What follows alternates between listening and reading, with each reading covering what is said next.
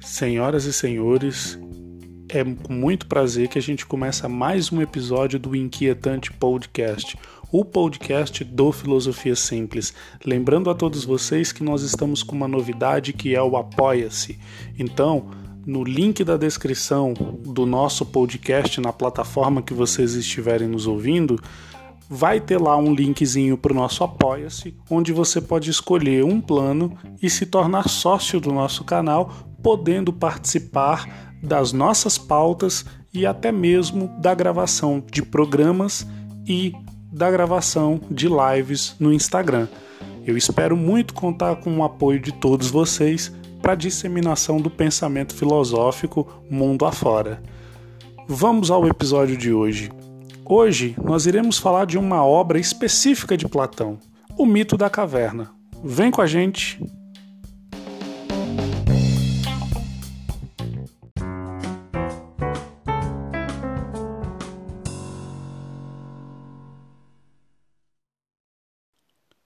Nós iremos falar hoje sobre a obra do Platão chamada O Mito da Caverna. É preciso lembrar que a gente não vai conseguir falar sobre todo o texto da obra da caverna, a gente vai sintetizar o máximo possível, buscando dar muito mais ênfase à interpretação da sua obra do que da própria obra em si. Embora os pontos principais da obra nós iremos falar aqui. É, o Mito da Caverna ele vai ser um dos livros escritos por Platão dentro da sua obra maior e mais complexa sobre a política, que se chama A República. Esse livro, ele conta com 10 livros, né? Ou seja, ele escreveu a obra em 10 partes. O mito da caverna seria o equivalente à parte 7, né? Então, de todo é, de todo o livro do, do, do Platão. Um deles, uma das partes do, da República, é o mito da caverna. Lembrando que, se você quiser comprar o livro de maneira física, né, é, você vai poder comprar ele de duas formas.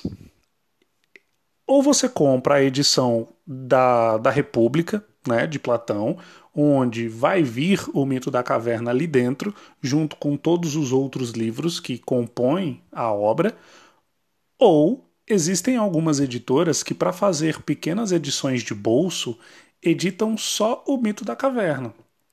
E aí você compra um livro muito mais barato e muito menor. E aí depende do, do que você quiser, né? Se você quiser ler a obra completa, vale mais a pena ler A República. Se te interessar somente o mito da caverna, vale a pena comprar ele de maneira separada. Mas vamos lá para o mito propriamente dito.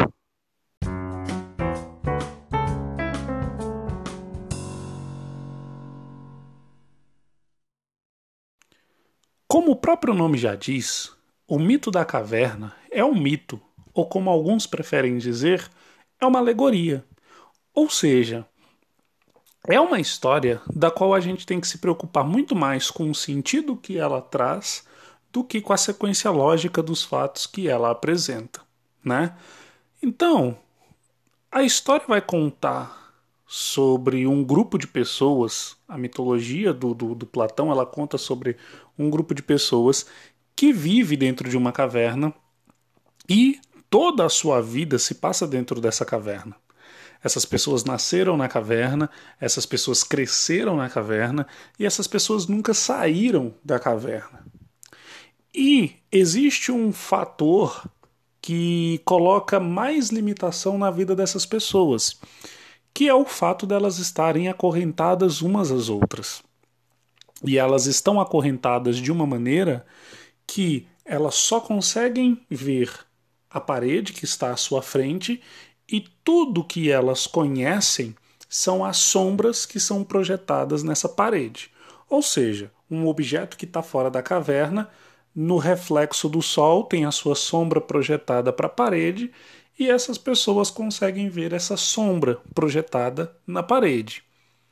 como essas pessoas sempre estiveram na caverna, sempre estiveram acorrentadas e nunca puderam ter a oportunidade de viver uma outra realidade que não fosse essa, essas sombras que estão sendo projetadas na parede da caverna é visto por essas pessoas como aquilo que se conhece por verdade absoluta e incontestável. Então, tudo aquilo que eles veem nas sombras das paredes é aquilo que eles vão observar como sendo uma verdade, né? A história ela vai correr e em um determinado momento uma dessas pessoas que vive dentro da caverna e que está acorrentada, ela consegue se desprender dos outros amigos, dos outros, das outras pessoas das quais elas vivem acorrentadas. Uma vez que ela se viu livre, ela se viu na possibilidade de sair da caverna. E assim o fez. Saiu da caverna pela primeira vez na vida. Primeira vez na vida que alguém de dentro da caverna consegue sair da caverna. Logo que essa pessoa sai da caverna, os olhos dela é, vão arder, né? porque por causa da claridade, por causa do sol, mas de uma maneira muito rápida essa pessoa vai começar a se adaptar ao local, à sua volta, e ela vai perceber uma coisa que é muito fácil de se perceber quando você sai de uma caverna a, a, e dentro dessa realidade onde você só vê sombras projetadas à parede. Você começa a perceber que a realidade ela é muito mais complexa e muito mais completa do que aquela sombra na parede que era vista como uma verdade absoluta. Ou seja, essa pessoa começa a, a perceber que aquilo que ele conhecia dentro da caverna era um fragmento de verdade e não a verdade absoluta sobre as coisas. Dessa forma, ele começa a contemplar aquilo que ele começa a conhecer com detalhes na sua essência e não somente a mera projeção de uma sombra, né? Dessa forma, depois de muito contemplar e de muito entender a realidade, essa pessoa retorna à caverna. E ela retorna à caverna com um objetivo muito simples, que é de alertar as pessoas que a verdade que existe para fora da caverna é uma verdade muito mais completa, muito mais complexa do que aquela realidade que eles vivem acorrentados olhando para as sombras que são projetadas para dentro da caverna. Né? Dessa maneira, o objetivo dele é tentar alertar os outros, os seus pares, que o conhecimento deles é limitado e propor a possibilidade de ter um conhecimento mais amplo sobre a realidade, que é o conhecimento que está fora da caverna.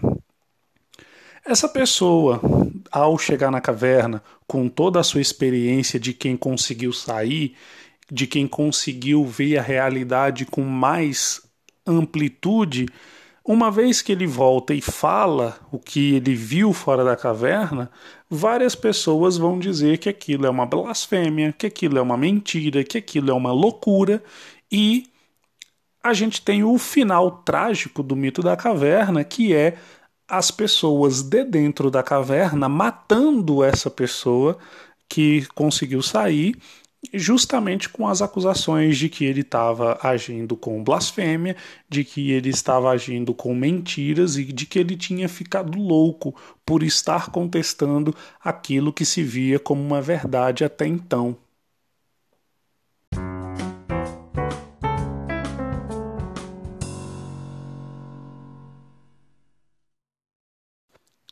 Dentro dessa metáfora que Platão cria, chamado a alegoria ou o mito da caverna, depende da tradução, né? É, existem muitas interpretações para essa metáfora dele. É, algumas perspectivas, inclusive, já foram utilizadas é, como inspiração para obra de artes, para livros, para filmes. Né? E para Platão, né, o autor do mito da caverna, a caverna ela representa um mundo em que todos os seres humanos vivem. Né? A caverna ela é a representação do mundo.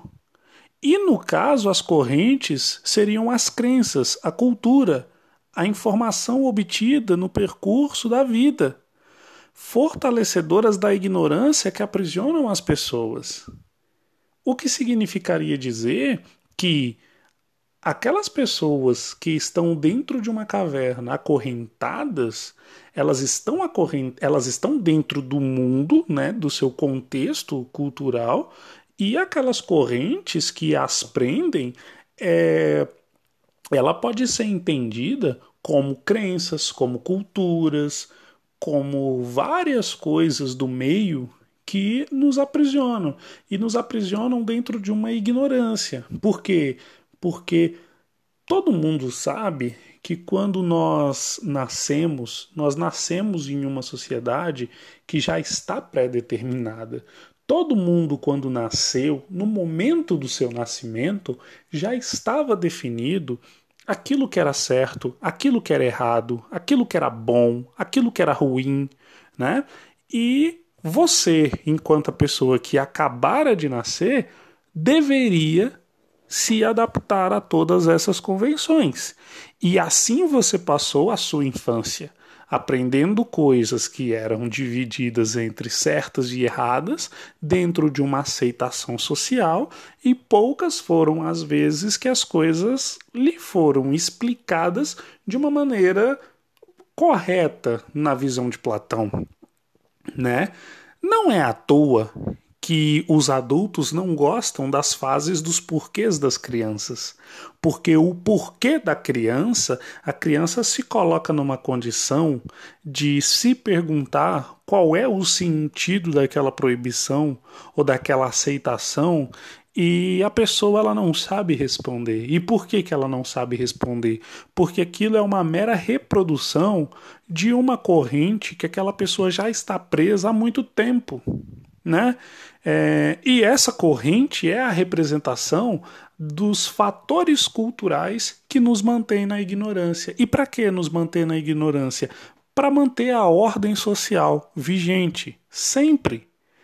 É, então, essas correntes que fortalecem a ignorância, ela nos mantém presos em preconceitos e sem querer ir ao encontro de um sentido racional, né? Então, assim, a corrente ela só ela não nos prende apenas ao mundo de ignorância, mas ela nos prende a certos preconceitos que nos impedem de caminhar e de caminhar para onde? Para um sentido racional das coisas. É, fazendo com que, uma vez que você está preso e não conseguindo caminhar para a racionalidade, você acaba se poupando de pensar e refletir mulheres e homens permanecem como prisioneiros dentro do seu próprio mundo. Né? Assim sendo, as sombras, que também é uma outra metáfora dentro da, da, do mito da caverna, né? as sombras que são projetadas na parede, os ecos na caverna e coisas desse sentido que são vistos como a realidade, são a ideia pré-estabelecidas, as opiniões erradas, o julgamento do outro, é...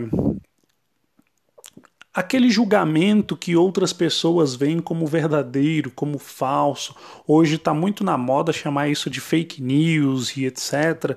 Né? Então é isso é, é, o julgamento do outro, é a opinião errada, é aquilo que já foi pré-estabelecido, que já foi pré-julgado dentro de um preconceito, né? Então, é, é, é o você julgar, é o você dizer o que é, sem de fato você saber o que aquilo é na sua essência, né?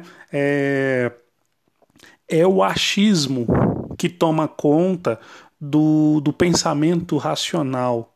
Né? Ou seja, você viu a sombra de uma árvore e você tem certeza absoluta de que aquilo é uma árvore.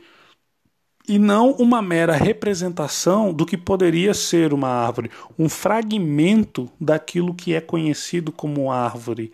Né? Então, essa é a ideia da sombra na parede. Né? É... Quando a pessoa consegue se libertar das correntes e viver o um mundo exterior, aquele que vai além do juízo de valores, conquistando o conhecimento verdadeiro, esse é o ser que consegue caminhar diante da racionalidade. Ou seja, olha como é simbólico e metafórico todo o mito da caverna, né? Você está dentro de uma caverna que é o mundo. Você está acorrentado a conceitos, a culturas, a crenças, né? E, e essa corrente simboliza o, o, o preconceito que te impede de caminhar rumo a um sentido racional das coisas.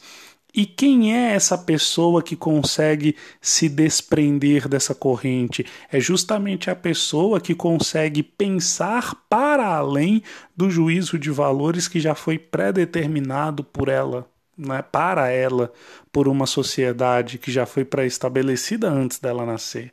Ou seja, se gente, é porque nós estamos falando aqui de Platão, porque se nós formos se a gente for em Nietzsche, por exemplo, ele vai dizer que isso é você destruir as suas próprias bases, as bases que te constrói e te coloca como ente de uma. É, de uma sociedade para que você construa novas bases e essas dentro de um pensamento racional, de um pensamento crítico e de um pensamento lógico tendo um porquê de existir.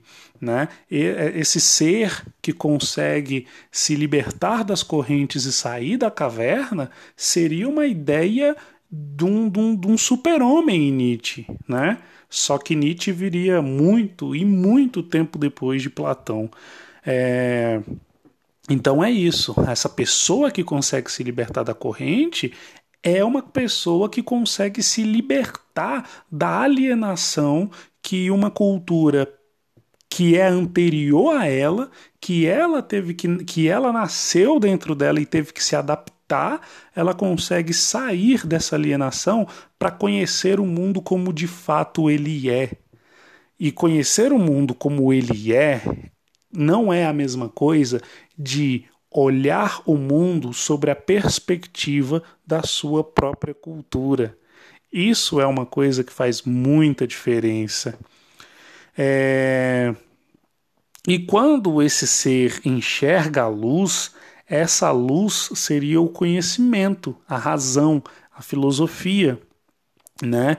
Não é à toa que logo depois do, do final da Idade Média, quando a gente entra num período moderno, é, a gente tem ali um, um, movimento cultural, científico, político chamado Iluminismo. E o nome desse, desse movimento, que é o Iluminismo, o Iluminismo é o jogar a luz. Né? E essa metáfora de iluminar, de jogar a luz, sendo uma metáfora para a, a o pensamento racional, o pensamento crítico, ele vem justamente do mito da caverna.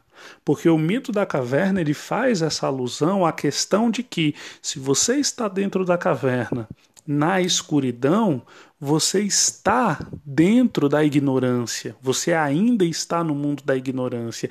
E se você está fora do, do, do, do, da caverna, diante da luz, caminhando para a luz, então você está caminhando para a sabedoria, para o conhecimento, para as verdades de fato, né? Então, essa seria a, a metáfora que fica sobre o mito da caverna. O mito da caverna, de fato, ele é um mito muito curto, ele é muito pequeno, né, porque ele é um capítulo né, da obra da República, ele é uma parte, né, e aí dentro do livro você tem várias outras questões a serem refletidas para você ver como é que a, a, o livro do Platão ele tem uma grandeza reflexiva muito grande, porque de um único capítulo você tira várias metáforas que falam sobre várias coisas.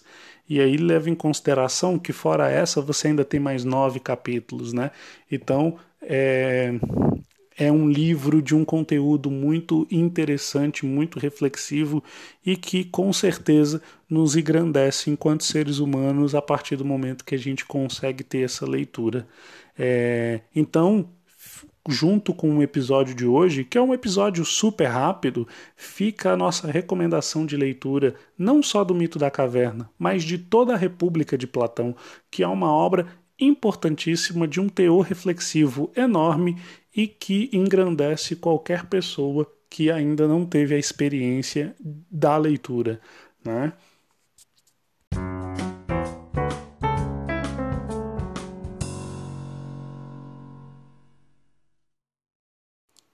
Bem, pessoal, com isso a gente conclui o nosso episódio de hoje sobre o mito da caverna. É um prazer e uma honra que vocês tenham ficado com a gente até aqui. É um prazer ter tido a sua audiência aqui no Inquietante Podcast.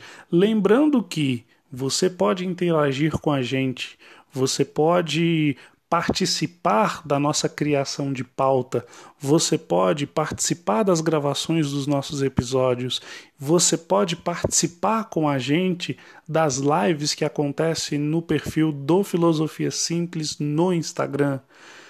É só você ser sócio do Inquietante Podcast. E como você faz isso? Entrando no nosso Apoia-se e escolhendo um dos planos de apoio, né? um dos planos para você ser sócio, e em todos os planos tem a descrição daquilo que é, você será contemplado, qual é a participação que você terá dentro da construção não só do Filosofia Simples, mas também do Inquietante Podcast. A gente espera muito que você possa né, é, nos apoiar, se você puder, se você quiser, né, e que a gente possa junto estruturar cada vez mais as nossas plataformas e levar o conhecimento filosófico para o maior número de pessoas possível aonde vai estar o link do nosso Apoia-se? Na descrição do nosso podcast, que vai estar na plataforma que você estiver nos ouvindo. O link está lá, é só clicar. Na descrição desse episódio, assim como de todos os outros, também vai ter lá o link que você pode entrar e ajudar a gente no nosso Apoia-se. Um grande abraço a todos vocês e até o próximo episódio.